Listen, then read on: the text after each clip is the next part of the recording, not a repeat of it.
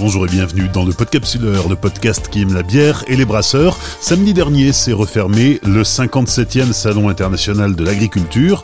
Ça a fait grand bruit parce qu'il a refermé une journée plutôt que prévu. Le même jour, un conseil des ministres exceptionnel a décidé de demander que tous les événements réunissant plus de 5000 personnes en milieu confiné soient annulés. Première victime, le salon de l'agriculture, mais avant qu'il ne referme ses portes, j'ai pu rencontrer quelques brasseurs. Cet épisode est réalisé en partenariat avec le syndicat professionnel Brasseurs de France.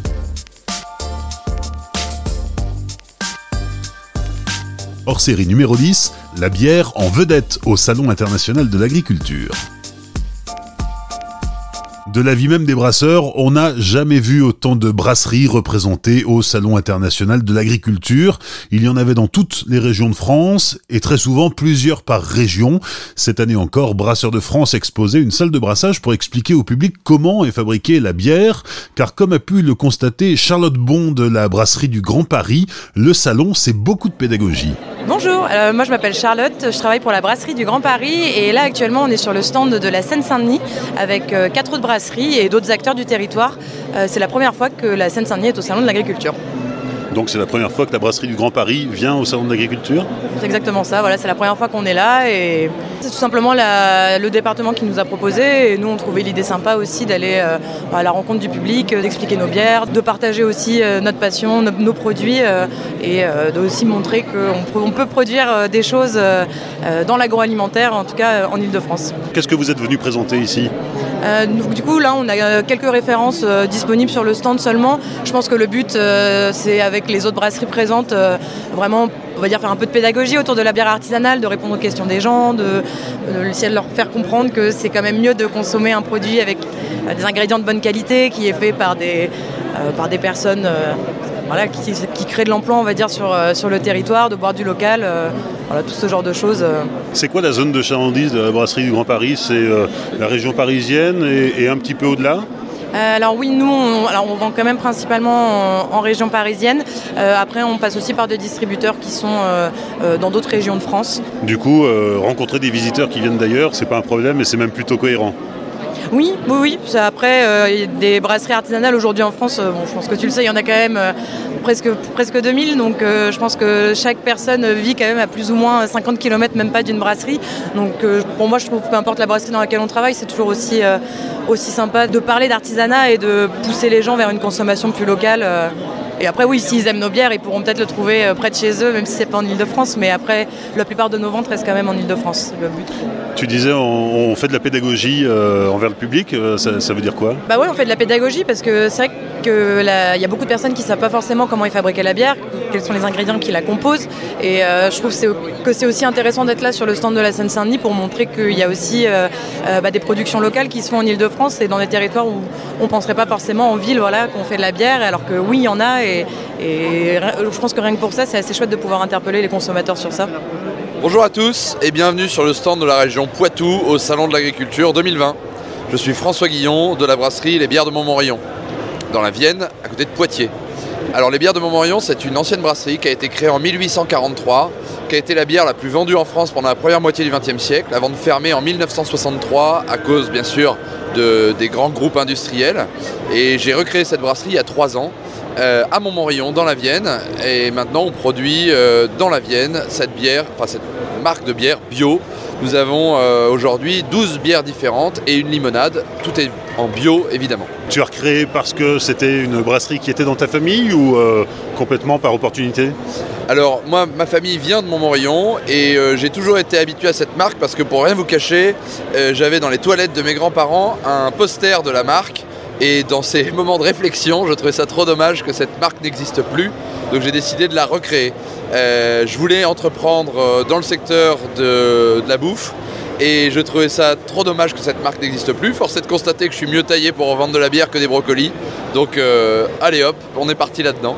Du coup, quand on relance une marque comme ça, il y a tout un, patrimoine derrière. Les, gens connaissent la marque, euh, donc tu n'es pas arrivé en, terrain connu. Bien sûr, il y a, euh, le, revers de la médaille, il y a les doubles c'est un peu un double tranchant, puisqu'il y a euh, à la fois une sorte de carcan dans lequel on est obligé de s'enfermer, étant donné qu'il y a déjà une identité visuelle, il y a déjà une, histoire de marque. Donc c'est vrai que ça peut contraindre un peu, mais c'est également fabuleux de voir renaître tel un phénix, une ancienne marque oubliée, et ça donne euh, tout un, penchant historique aussi euh, à la marque euh, que beaucoup connaissent. Alors cette marque n'existe plus depuis 1963, donc ceux qui l'ont connue sont des anciens comme on dit, mais ils sont ravis de voir cette marque renaître et, j'aime bien justement ce côté renaissance de marque et en même temps essayer de moderniser une image d'une marque oubliée. Je trouve ça vraiment très sympa. Alors renaissance oui, renaissance des bières aussi, des recettes? Alors reprendre les recettes de l'époque euh, déjà euh, n'est pas évident parce qu'à l'époque tout se faisait un petit peu à l'oral. Euh, et surtout ça n'aurait pas forcément d'intérêt puisque les goûts ont énormément évolué en temps de temps. Donc on a décidé de reprendre sur des bases plus modernes au niveau de la, construction de nos recettes. On a commencé évidemment par une blonde, puis ensuite une blanche, une ambrée, une IPA, puis ensuite une, porteur. Et puis maintenant nous avons élargi la gamme avec des bières vieillies en fût, en fût de Pinot des Charentes pour le côté euh, pictavien, euh, picto-charentais. Également euh, des vieillissements en fût de cognac XO, puisque le, le n'est pas loin, en fût d'Armagnac aussi. Et puis après, on a des bières un petit peu plus éphémères, comme là en ce moment, enfin dans pas longtemps, on va sortir une Baltic Porter, puisqu'on envoie notre petit logo, donc le logo qui représente Victor Deslandes, qui était le livreur de la brasserie à l'époque. Eh bien, on l'a fait partir à l'aventure, et donc la première aventure qu'il va vivre, c'est dans les pays baltes pour cette Baltic Porter que nous lançons dans un petit mois. Et donc euh, euh, il va vivre des aventures comme ça euh, un petit peu partout dans le monde pour rapporter soit des techniques de brassage, soit des ingrédients particuliers. Et je ne veux pas spoiler, mais normalement la prochaine étape sera le Japon, puisque nous exportons là-bas. Donc ce serait l'occasion de rapporter certains ingrédients de là-bas. Alors pourquoi le salon de l'agriculture? Le Salon de l'Agriculture, c'est un des plus grands rassemblements français. C'est également un rassemblement qui est très apprécié des épicuriens. Et donc c'est forcément un événement incontournable dans la gastronomie française. Ici, on est dans le, pavillon euh, numéro 3 euh, qui est le pavillon euh, de la gastronomie. on a la chance d'avoir toutes les régions représentées, tous les départements, toutes les spécificités et les spécialités culinaires. Et en ça, on pouvait difficilement ne pas euh, vouloir y être présent. Ça permet de présenter nos produits à, des gens venus de partout. Alors évidemment, il y a pas mal de Parisiens, mais pour nous, Paris est, un gros marché, évidemment mais des gens venus de partout et qui sont ravis de, découvrir nos produits. Donc je suis ravi d'avoir pu exposer ici. Bienvenue sur la région Occitanie, je suis Christophe Resquet, brasserie artisanale Méduse. Ça fait euh, donc depuis 2017 que nous participons au Salon de l'Agriculture, à, chaque fois euh, à travers la région Occitanie euh, dont nous faisons partie maintenant dans le Gard. Quel est l'intérêt pour la brasserie d'être présente ici? Bah, les intérêts, euh, ils sont multiples. Déjà, le fait qu'au mois de février, dans le Gard, on est euh, dans une période un peu creuse, donc euh, ça nous permet comme ça d'avoir une activité un peu plus florissante en particulier. Et, après également, c'est le, dire, c'est le coup de projecteur du Salon de l'Agriculture, qui est quand même un événement avec près de 700 000 visiteurs pendant plus d'une semaine et euh, qui nous permet de mettre en avant nos bières, de les faire découvrir, de faire découvrir la marque aussi Méduse pour Méditerranée et Uzès, puisque nous voulions une marque forte euh, qui montre où nous sommes à Uzès et où nous voulons distribuer nos produits autour de la Méditerranée. Et le salon de l'agriculture, euh, en plus, a aussi l'avantage d'être en parallèle du concours général agricole, donc auquel nous présentons nos bières. Est-ce que tu peux nous présenter la brasserie Méduse? Bah, la brasserie Méduse a été créée en 2012. Euh, on est deux associés, Bertrand et moi. Euh, on se connaît depuis euh, bientôt 20 ans. On a fait nos études ensemble à Lille. On est tombé un peu dans la bière justement pendant nos études. Et lui, il avait envie de faire de la bière. Moi, j'avais envie d'être à mon compte à 40 ans. On a dit, bah tiens, on va aller créer une brasserie. Alors dans, dans le Gard à Uzès, parce que lui avait une résidence secondaire à Uzès et à l'époque, il n'y avait pas de, de brasserie artisanale euh, très euh, implantée euh, dans le Gard, très peu en tout cas. Et donc on avait la volonté de, faire découvrir au sud de la France les vraies bières du Nord, dans l'esprit du Nord en tout cas. Voilà. Parce que vos bières s'inspirent de ce que vous avez découvert dans les Hauts-de-France et peut-être même en Belgique? Oui, nos, bières s'inspirent effectivement des bières des Hauts-de-France et de la Belgique, d'autant plus que Bertrand est originaire du, du Nord, de Douai exactement. Donc il a eu l'occasion de passer par les enfants de Gaillan en étant étudiant. donc on est vraiment sur l'esprit des bières de fermentation haute, de garde, qu'on retrouve dans ces régions-là. On travaille d'ailleurs des houblons qui viennent de la coopérative des houblons du Nord, la COPU Nord. Donc voilà, on a vraiment cette volonté de travailler du français et dans l'esprit de ce qui se fait dans les Hauts-de-France. Ici sur le stand, vous présentez euh, toute votre gamme? Non, on a une gamme de 10 bières euh, à la bouteille, euh, donc classique, spécial ou, saison. Et à, la pression, aujourd'hui sur le salon, on a 4 bières, donc la blonde, l'ambrée, la bière de printemps qui est une bière de type gauze, donc un petit peu acidulée, des notes citronnées, et la brune type stout. Quelles sont les retombées pour la brasserie du salon de l'agriculture? Bah, les retombées, c'est euh, un, la vente directe, euh, j'irais déjà le chiffre d'affaires, on va dire. C'est deux, euh, les, couvertures médias, hein, parce qu'on est quand même sur le, plus gros événement, on va dire, au niveau agroalimentaire, agricole et alimentaire au niveau national. Également les médailles, quand on a la chance d'avoir des médailles, on va savoir ça ce soir. Donc ça sera la surprise. Et les résultats sont tombés. La brasserie Méduse a obtenu cette année deux médailles d'argent au concours général agricole. Direction la Bretagne à présent, sur l'île de Groix. La brasserie La Bière de Groix vient tout juste de démarrer son activité. À la fin de l'été, la GX était déjà victime de son succès. Jean-Pierre Renault, son créateur.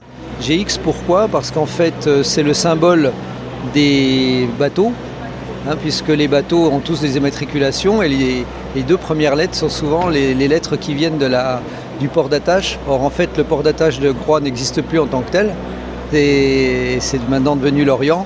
Et donc euh, pour faire un clin d'œil à l'île de Groix, j'ai décidé que la marque s'appellerait GX. Donc on a GX blonde, on a GX ambrée, on aura bientôt d'autres GX. La brasserie est une jeune brasserie, mais moi, je ne suis pas un jeune brasseur puisque j'ai commencé en 1983, donc ça, fait, ça fait quand même déjà quelques années que, que je brasse. C'était pas ma brasserie, c'était une belle brasserie qui se situe en Alsace et qui euh, a un damier rouge et blanc. Et donc j'ai fait toutes mes, classes chez, chez Cronenbourg, d'abord dans le domaine de la production et ensuite euh, dans le domaine euh, à la fois industriel, qualité, logistique. Et j'ai dirigé donc les brasseries, j'ai dirigé brasseries jusque dans les années 2000. Puis après, je suis allé faire du biscuit, je suis allé faire ça dans le produit. Et puis après, je me suis retrouvé à être euh, directeur de l'environnement d'un groupe agroalimentaire français, là encore assez bien connu. Et c'est un moment de ma vie assez particulier. Autant la première partie de ma vie, donc avec Cronenbourg, et Cronenbourg appartenant à l'époque au groupe Danone, j'avais appris avec un patron qui était un patron extraordinaire, qui était Antoine Ribou, qu'on ne faisait pas euh, du business dans un désert social et environnemental. Et qu'il fallait toujours tenir compte de ce qui se passait autour de son business. Et quand j'ai pris la direction de l'environnement du groupe, j'ai appris une autre chose, c'est que la nature est la source même du développement euh, des, activités humaines. J'ai toujours tendance à dire aujourd'hui que euh, une terre bien nourrie, fait des hommes bien nourris qui font des territoires bien nourris. Et donc euh, j'ai mis ça, euh, dans le cadre d'une démarche que j'ai orientée autour de l'économie carbone pendant 15 ans sur des projets de restauration des écosystèmes. Parce qu'il y a quand même une chose que l'on a souvent oubliée ici, c'est que pour obtenir une carotte ou une bière, eh bien à un moment donné, euh, nous on a l'habitude d'aller la chercher au supermarché puis on ne se pose pas le problème. Au contraire, on se dit même que quand elle n'est pas sur le linéaire, il y a un problème et on gueule. Et en fait, dans plein de pays, si la carotte n'est pas là, c'est parce que j'étais pas à côté et je ne l'ai pas suffisamment nourrie pour qu'elle me nourrisse. Et que là, on a des cercles vicieux qui se mettent en place d'une terre mal nourrie qui nourrit mal les hommes et de ce fait-là, le développement décline. Donc j'ai fait ça pendant 15 ans, je le fais encore, la fondation fonctionne encore, bien sûr, on a 25 personnes qui tournent autour du monde, auxquelles on fait des grands projets de restauration du sol. Et mon épouse, que tu as vu tout à l'heure, m'a dit mais tu fais plein de trucs partout, en Afrique, en Asie, et sur notre bonne terre de Groix où on vient se reposer depuis 15 ans, tu fais rien. Et là, je me suis rappelé que j'avais un vrai métier, qui était le métier de brasseur, et que mon Dieu, cette terre en fait était fantastique, puisque la, terre de Groix, il faut savoir qu'elle a, une particularité, c'est que la Bretagne est sur un socle granitique, et à Groix, il n'y a pas de granit, rien du tout. C'est une terre qui est nourrie de 50 minéraux différents, c'est quasiment unique au monde, il y a trois endroits au monde où on peut retrouver ce genre de choses. Et donc cette minéralité, quand on est brasseur, on sait que le minéral, c'est l'élément qui va aider la levure à se sublimer, à apporter des goûts extraordinaires. Et moi j'ai appris quelque chose dans mon métier de brasseur. Une bière, c'est de l'eau, de l'orge, de la levure et un peu de houblon. Et que si on fait euh, activer en fait tous ces éléments-là, que ce soit l'orge et donc la terre, que l'orge se nourrisse d'une bonne terre, que l'eau soit une eau qui soit une eau qui se nourrit aussi de la terre, alors là on peut faire un produit extraordinaire. Et donc de ce fait-là, je me suis mis à, à brasser sur l'île de Groix. Tu t'es mis à brasser, tu t'es mis aussi à cultiver Alors je me suis mis effectivement à cultiver parce que il fallait que je mette en application aussi ce que je faisais dans, dans les pays du Sud, c'est-à-dire retrouver en fait la légitimité en fait du produit à partir de la terre. Donc euh, on cultive l'orge sur l'île de Groix et on le cultive selon les règles de ce qu'on appelle aujourd'hui l'agriculture régénératrice, mais qui n'est que l'agriculture de, de nos anciens c'est-à-dire c'est une agriculture qui tient compte du fait que la terre n'a besoin de rien si on la travaille correctement. Elle s'auto-fertilise, elle s'auto-immunise. Et donc ces principes, c'est pas de labour, couvert végétal permanent, semi-direct, rotation de culture, telle manière à ce que la terre travaille d'une manière sereine. Et donc ça fait maintenant euh, trois campagnes d'orge que, que l'on a fait. Et j'ai une orge qui est extraordinaire je ne peux pas dire autre chose, elle est extraordinaire. La brasserie a été inaugurée en juin dernier, juste avant l'été. Euh, tout de suite, évidemment, afflux de touristes et donc énorme succès euh, pour, euh, pour tes tout premiers brassins. Alors effectivement, on a, c'était un vrai gageur puisque on a posé la première pierre le 9 janvier et le 9 juin, on faisait les premiers brassins. Sur une île, c'est quand même une gageure. Hein. Il faut savoir que tout est arrivé par bateau. C'est un, c'est quand même une brasserie, c'est une, salle à brasser de 20 hectos, c'est des, cuves, euh, des cuves de l'ordre de 40 à 20 hectos. Et donc tout ça est arrivé par bateau. Donc c'était un peu le d c'était une, opération assez, assez costaud. Tu sais que les brasseurs, ce pas des gens qui font la bière au mois de juillet pour le mois de juillet, d'habitude ils l'anticipent. Donc nous on a dû faire le pressing et ce pressing a été extrêmement positif et très, très rapide. C'est vrai que l'île de Groix est une île sur laquelle on voit arriver 150 000 personnes euh, par an. Donc ça nous a permis d'avoir un premier essor, une première, euh, une première appréciation de ce que pouvait être l'appréciation de la bière. Et aujourd'hui, il y a réachat, et ça, ça aussi je l'ai appris chez les grands brasseurs, c'est assez facile de faire une bière, c'est plus compliqué de la revendre. Et aujourd'hui, on est dans cette logique où les gens rachètent la bière. Donc je pense qu'on a, on a une clientèle qui est une clientèle locale. Et puis en même temps, des gens qui sont venus l'été, qui nous disent où est-ce que je peux trouver la bière, dans quelles conditions je peux trouver la bière. Donc l'enjeu aujourd'hui de la brasserie de Regois, c'est la grande exportation. c'est d'aller au-delà des mers pour pouvoir retrouver, euh, je dirais, une activité dans, une, dans une zone qui est une zone qui correspond aussi à la légitimité de cette bière. Moi, je crois beaucoup, on, disait tout de suite sur le bénéfice de la territorialité, c'est-à-dire qu'une terre, apporte quelque chose à un territoire. Eh bien, la légitimité de la bière de Groix, elle est dans le pays du Morbihan. Et, je, compte beaucoup sur cet aspect de bière de terroir. J'ai même un ami cuisinier euh, reconnu en France entière qui m'a dit parle bière de cru. Tu as une bière de cru. Parce qu'on est peu de brasseurs aujourd'hui à être capable d'identifier, alors je ne l'ai pas encore fait, mais je pourrais le faire, d'identifier sur l'étiquette les coordonnées GPS de la parcelle sur laquelle j'ai euh, cultivé euh, l'orge. donc euh, cette bière de cru et donc ces caractéristiques, elles doivent nous apporter aussi des liens, des liens avec, par exemple, les mets. On parlait tout à l'heure du, lien bière et, et Je crois beaucoup à ça, sur le fait qu'il y ait une coordination d'un produit qui est un produit qui vient d'une même terre. Donc ça, on va essayer de le travailler aussi.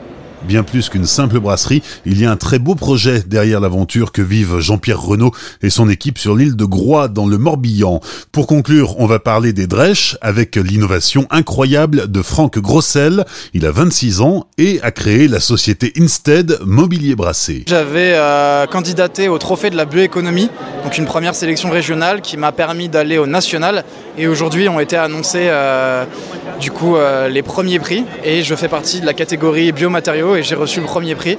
Donc 10 000 euros avec un joli trophée en bois. Ton métier, ta spécificité, c'est de fabriquer du mobilier à partir de drèches de brasserie Exactement, en fait, à l'origine, moi je suis designer et ébéniste de formation. Et accessoirement, il faut dire que si je suis là, c'est que je suis un amateur de bière. Et euh, du coup, j'ai eu la volonté en 2018 euh, d'associer mon savoir-faire en tant qu'ébéniste à ma passion pour la bière en créant Instead. Et en une phrase, Instead, c'est du mobilier haut de gamme fabriqué à partir des céréales issues du brassage de la bière. C'est un mobilier qui, à force de tests, est résistant et, qui euh, bientôt pourra euh, équiper euh, des, des bars, des restaurants Exactement, la première production elle est prévue pour la première semaine d'avril. Une série de 100 tabourets verront le jour et seront mis en test dans la métropole lilloise dans le cadre de l'île capitale mondiale du design 2020. Le prix que tu viens de recevoir, qu'est-ce qu'il laisse entrevoir pour toi pour la suite?